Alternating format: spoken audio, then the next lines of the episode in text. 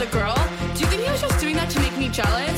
Because he was totally texting me all night last night, and I don't know if it's a booty call or not. So, like, what do you think? Do you, did you think that girl pretty?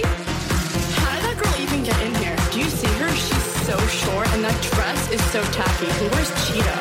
It's not even summer. Why does the DJ keep on playing Summertime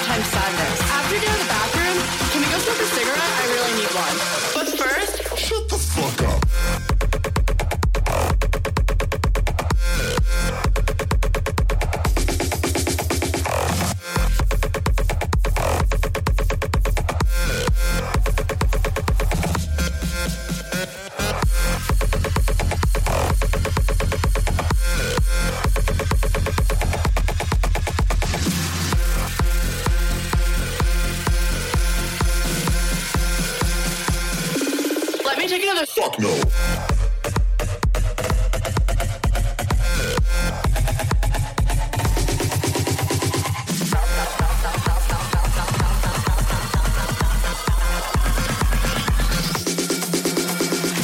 Wait, pause. Jason just liked my selfie. What a creep.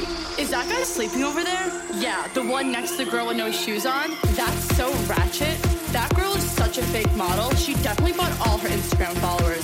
Who goes out